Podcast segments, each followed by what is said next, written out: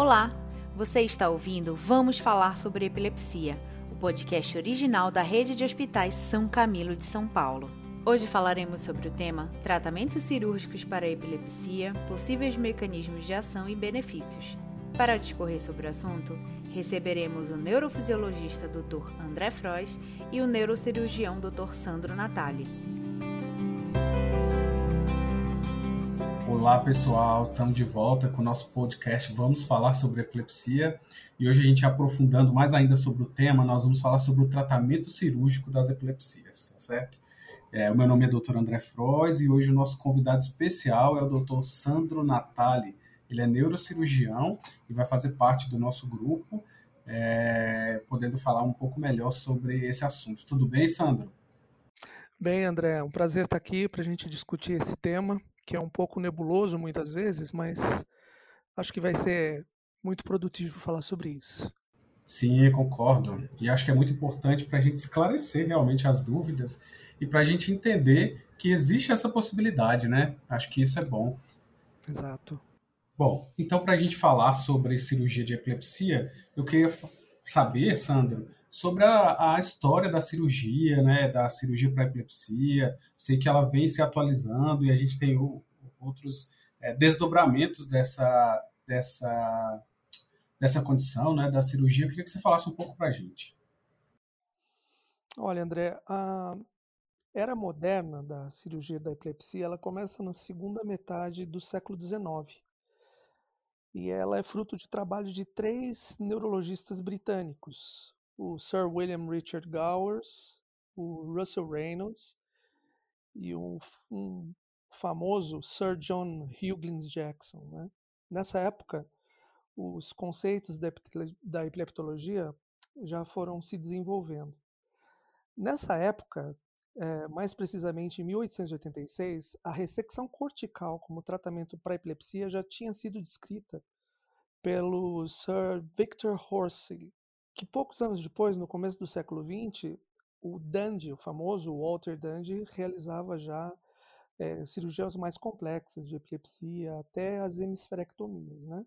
Apesar do trabalho desses, desses médicos pioneiros, a difusão da cirurgia para epilepsia, para epilepsia que é intratável, óbvio, ocorreu realmente só na década de 50, com as publicações de Penfield e de Rasmussen, Atualmente, a, a cirurgia, como uma modalidade de tratamento para os pacientes com a epilepsia intratável, seja ela paliativa ou curativa, eventualmente, ela está é, plenamente estabelecida como parte do arsenal terapêutico dos, nos centros que lidam com essa doença, né? E apresenta resultados muito bons, mas ainda um pouco assustadora, né? Sim, interessante. Agora, quando a gente fala de epilepsia fármaco-resistente, quando a gente opta por um tratamento cirúrgico, né, eu preciso de ter alguns conceitos e algumas definições sobre o que envolve essas, essa estrutura da epilepsia que pode me permitir é, um direcionamento cirúrgico ou uma definição dessa abordagem cirúrgica. Que conceitos são esses, Sam? Olha, é interessante a gente entender e diferenciar alguns princípios uh, para entender o verdadeiro papel da cirurgia no tratamento. Né? Então a gente precisa entender primeiro o que, que é zona epileptogênica. Zona epileptogênica é aquela área do córtex que é responsável pela geração das crises e cuja remoção normalmente é suficiente para deixar o paciente livre das convulsões. Depois, a gente tem a, chama, a chamada zona sintomatogênica, que também é uma área cortical responsável pelos sintomas das crises epiléticas. Quase sempre ela está contida ou ela está próxima à zona epileptogênica, mas cuja remoção não é indispensável e às vezes nem necessária para o controle das crises. Ainda a gente tem a chamada zona irritativa, que é uma área cortical envolvida na geração de descargas epileptiformes interictais. A gente tem a zona de início ictal, que é uma área em que se destaca no eletroencefalograma o início da crise. E existe ainda a lesão epileptogênica, que é uma área ou uma lesão anatômica visível na radiologia ou até macroscopicamente, que pode ser responsável pela geração das crises e que geralmente está incluída na zona epileptogênica, mas pode ser menor do que ela.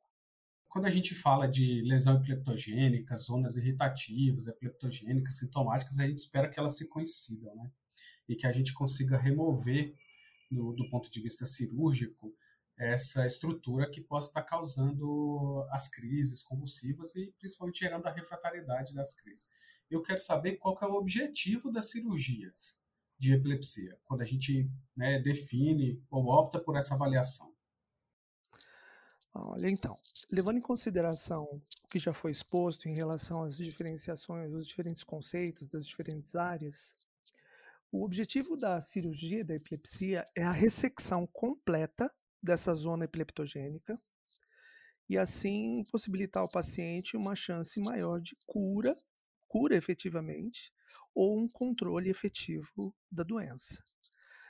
Entretanto, existe uma situação em que não é possível de demarcar com exatidão essa zona em todos os pacientes, né? E muitos deles vão, são pacientes que vão ser candidatos à cirurgia, mas não curativa, a cirurgia paliativa, né?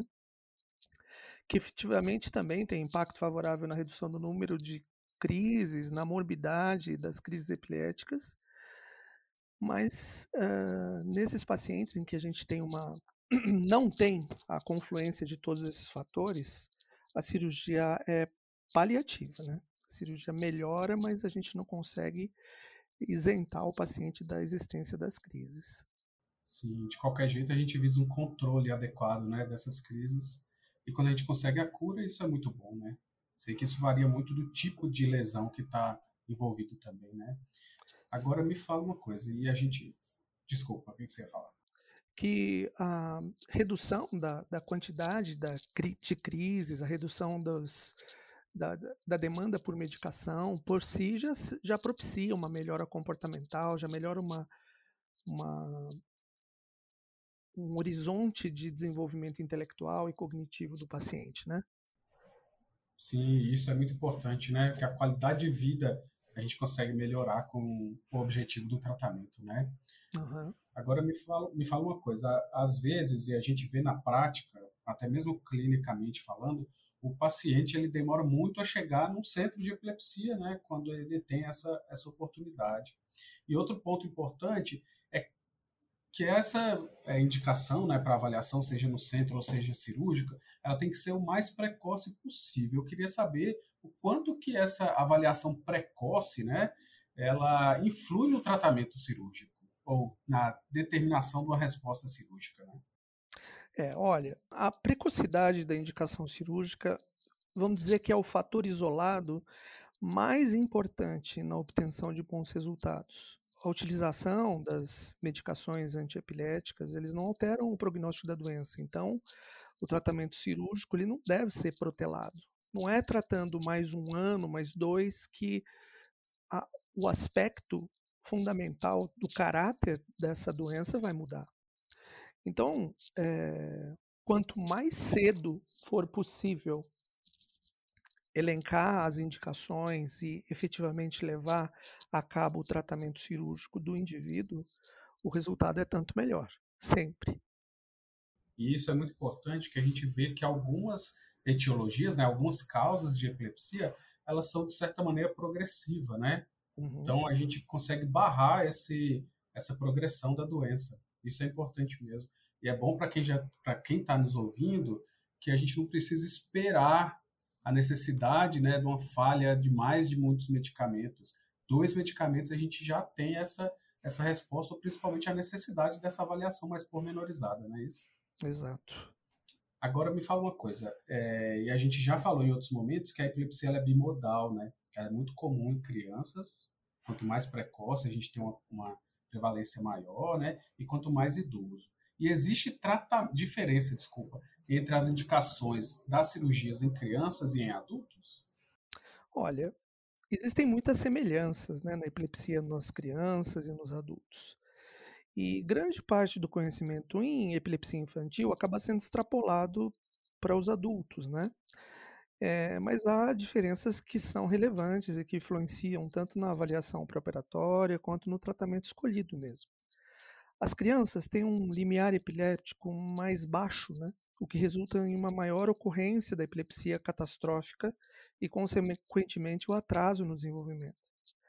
Em relação ao que causa a epilepsia, o substrato patológico, a epilepsia lesional é relativamente mais comum na faixa etária pediátrica, em oposição à esclerose medial temporal, cuja incidência é várias vezes superior no adulto. Né? Por outro lado, a semiologia e a eletrofisiologia na epilepsia pediátrica também é distinta. Há auras e manifestações focais mais precoces, importantes na localização da origem das crises nos adultos são raras nas crianças. E as epilepsias generalizadas são mais prevalentes também na infância. Né? Ah, diferentemente da epilepsia nos adultos, na infância, a esclerose mesial temporal, por exemplo, tem uma incidência muito menor.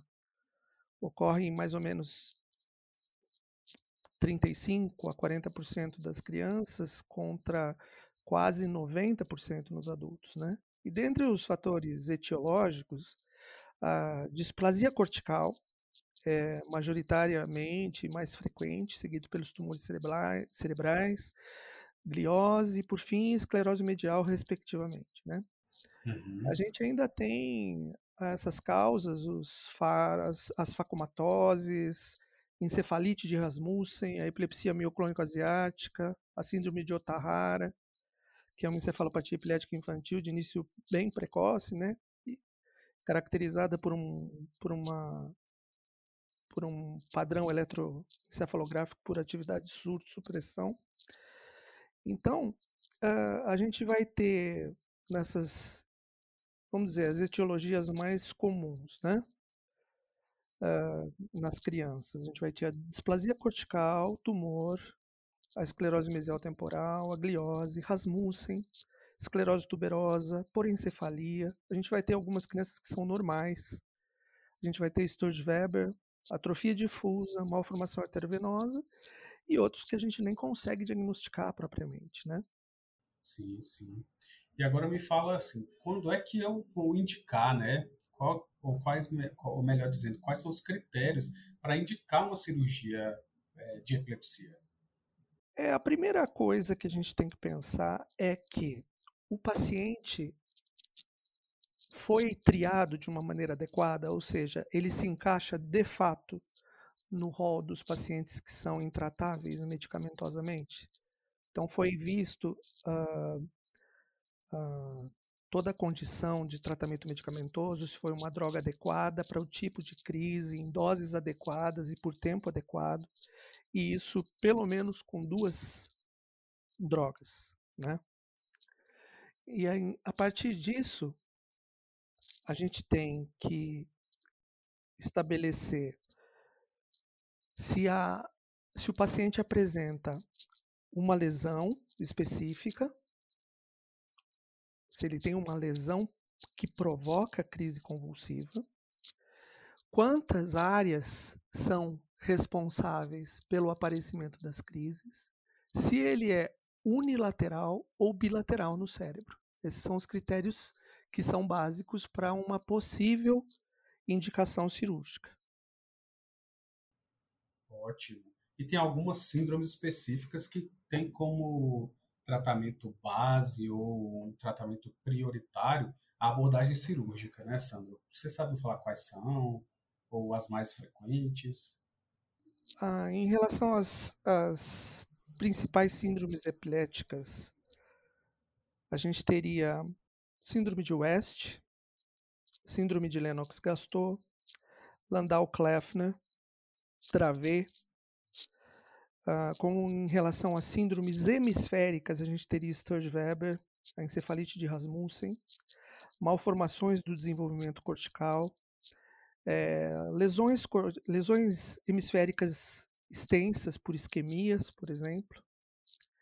E aí existiriam também as malformações focais, as displasias focais tipo 1 e tipo 2, as heterotopias, a esclerose tuberosa Em relação aos tumores, a gente teria o DNT, os, ganglio, os gangliomas, os gangliocitomas displásicos, os amartomas do hipotálamo, os oligodendrogliomas, os xantoastrocitomas e os cavernomas como as patologias principais.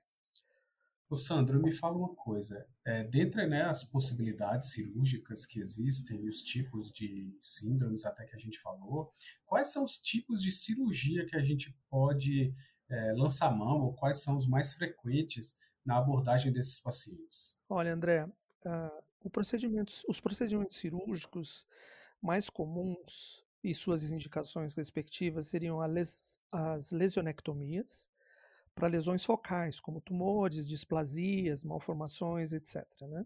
Uhum. Depois a gente teria a lobectomia temporal para todas as epilepsias temporais e eles são individualizados conforme a manifestação de cada paciente. Além disso, a gente tem as ressecções extratemporais, né? quando a zona epileptogênica compreende outros lobos cerebrais, podendo ser resultado de uma lesão focal uh, ou de alterações epileptogênicas do lobo inteiro. Pode acontecer no lobo frontal, parietal, occipital, na ínsula. Depois a gente teria a calosotomia, e as indicações seriam mais para hemiplegia infantil, síndrome de Lennox-Gastaut, epilepsia do lobo frontal e epilepsias multifocais. Ótimo. Depois a gente tem a, o VNS, a estimulação do nervo vago também indicada para síndrome de Lennox-Gastaut, Landau-Kleffner, epilepsia multifocal e para os drop attacks. Além disso, a gente tem para casos ainda mais amplos as hemisferectomias, né? Quando existe uma epilepsia hemisférica unilateral, como a encefalite de Rasmussen, Sturge-Weber, a hemimegaloencefalia, epilepsia hemiplégica hemiconvulsiva, por encefalia e atrofia hemisférica. E além disso, ainda existe a quadrantectomia posterior, que são lesões extensas envolvendo o quadrante posterior, né? displasias corticais, também Sturge-Weber e outras malformações do córtex. Muito bom. E, na verdade, o que a gente define, né, ou a indicação cirúrgica, é de acordo com a lesão que a gente vai encontrar, né? Isso é muito importante. E Exatamente. também o, o, prognóstico que a gente define. Agora foi bom, você falou lá, lá no Lennox a possibilidade de um VNS, mas o que, que seria o VNS e quais são as indicações do VNS? O VNS é a estimulação elétrica do nervo vago. Nessa técnica, que compreende indicações com pacientes que apresentam epilepsias multifocais e bilaterais, que estão fora do rol de indicação das cirurgias de abordagem direta e que acaba competindo um pouco com a calosotomia em alguns casos, é o implante de um estimulador, de um gerador de pulso que se conecta ao nervo vago na altura do pescoço, na bainha da carótida, e que esse aparato ele é programável em termos de intensidade de sinal duração do sinal, intervalo do sinal. E hoje em dia é possível que a gente estabeleça certos parâmetros para que o próprio aparelho entre em ação fora do, desse ciclo circadiano que se estabeleceu, nos casos de que o paciente apresente uma crise. Como ele é um loop aberto, quer dizer, a gente não tem um eletrodo na área epileptogênica que identifica propriamente o começo da crise, a gente estabelece critérios indiretos, que são baseados no padrão da frequência cardíaca. Então, o paciente pode ter programado para determinado nível de incremento da taxa cardíaca uma dose adicional àquela que já está programada no ciclo circadiano. Além disso, André, existe uma maneira de se fazer um estímulo é, voluntário, uma ativação voluntária dessas, dessa, desse aparato quando o paciente sente que vai ter a crise, quando ele tem a aura, ou tem o pródromo da crise, que é através de um magneto que ele usa como uma pulseira, e quando é criança, quando se repara que o paciente começa a apresentar sintomas típicos da, do pródromo da crise também, pode-se passar esse magneto sobre, diretamente sobre o, o, o gerador de pulso, que está implantado normalmente no peito do paciente, e ele gera uma carga extra, uma dose extra de estímulo, que também é programada adequadamente pelo uh, neurologista ou pelo neurocirurgião. E me fala, qual que é o mecanismo do VNS? Olha, os mecanismos de ação, precisamente do VNS, não são completamente é, esclarecidos. Né? A gente sabe que existem, basicamente, três fatores importantes no nível de funcionamento ou no nível de compreensão do funcionamento do VNS.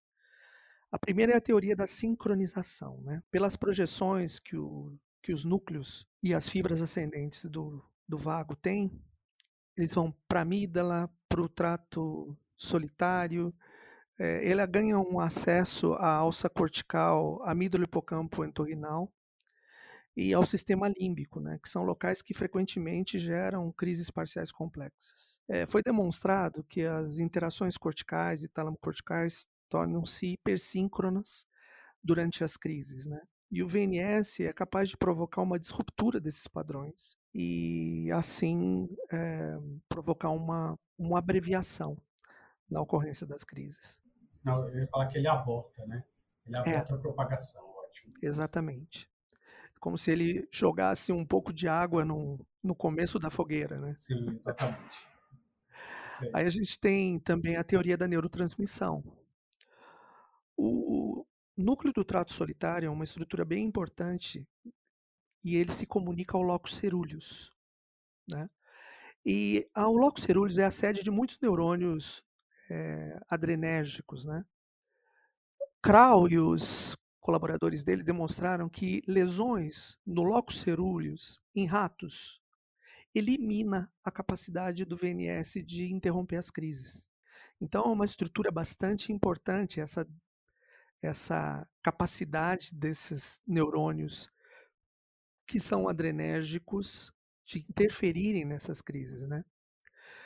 Existe um outro trabalho Ben Manachen, eles relataram um incremento de, da concentração de ácido gama-aminobutírico e de ácido 5-hidroxiindoliacético, bem como a redução da concentração de glutamato e aspartato em 16 pacientes, no líquor de 16 pacientes depois da, da, do implante do VNS. E esses achados parecem que corroboram né, um mecanismo neurotransmissor na habilidade do VNS de supressão das crises. E o terceiro ponto é a teoria do fluxo sanguíneo cerebral.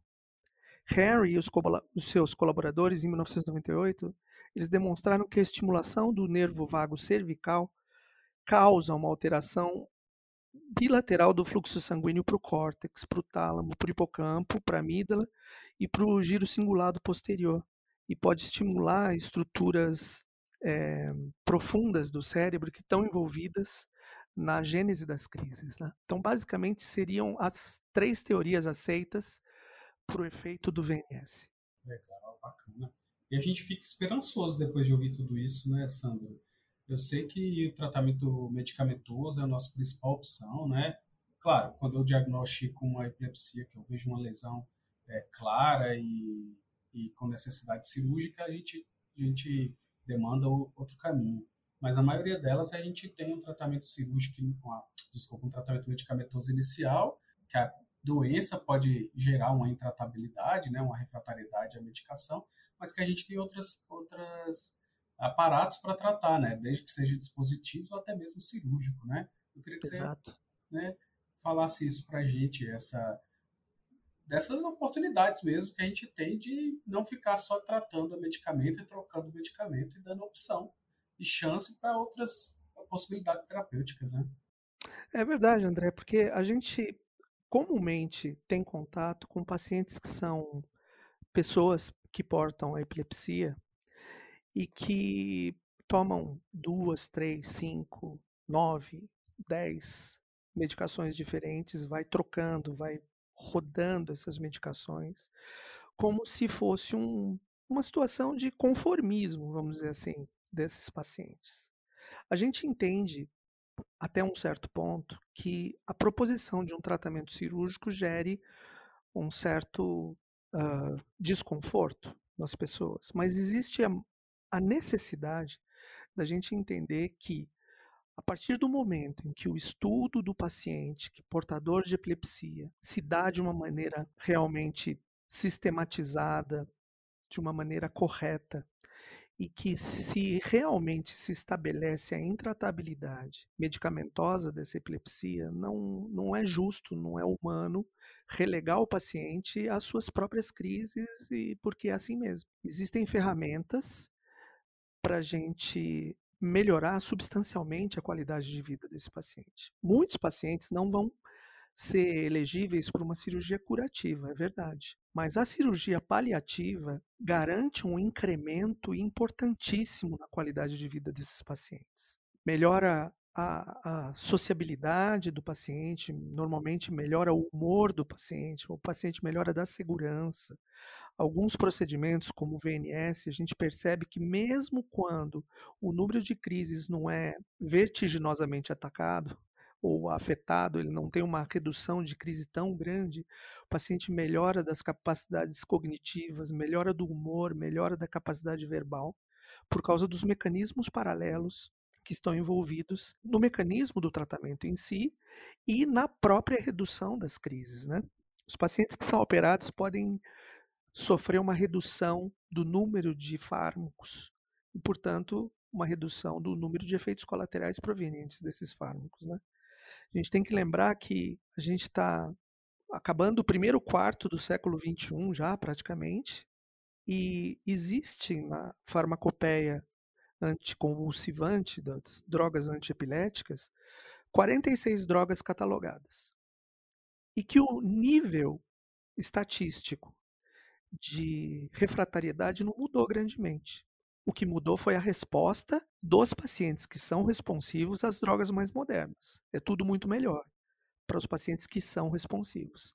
Mas para aquele terço dos pacientes que não é responsivo, não mudou nada. Então a gente precisa lançar mão das técnicas que existem para melhorar a qualidade de vida desses pacientes também.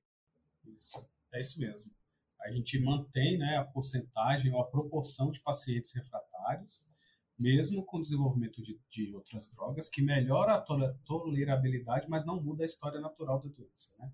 Exato. Isso, isso é muito importante. Bom, Sandra, eu fico muito feliz da gente falar sobre esse tema.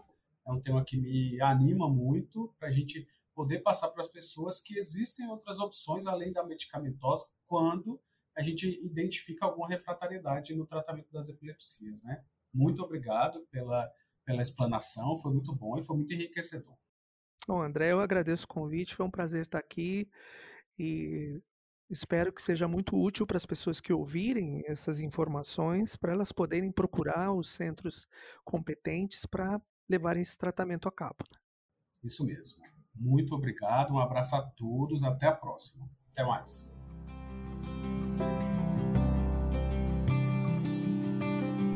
Termina aqui mais um episódio do podcast original da Rede de Hospitais São Camilo de São Paulo. Vamos falar sobre epilepsia. Quer receber mais conteúdos como esse? Siga o Hospital São Camilo SP nas redes sociais. Confira também o podcast Vamos Falar sobre Saúde, com informações sempre atualizadas e dicas para o seu bem-estar. Até a próxima!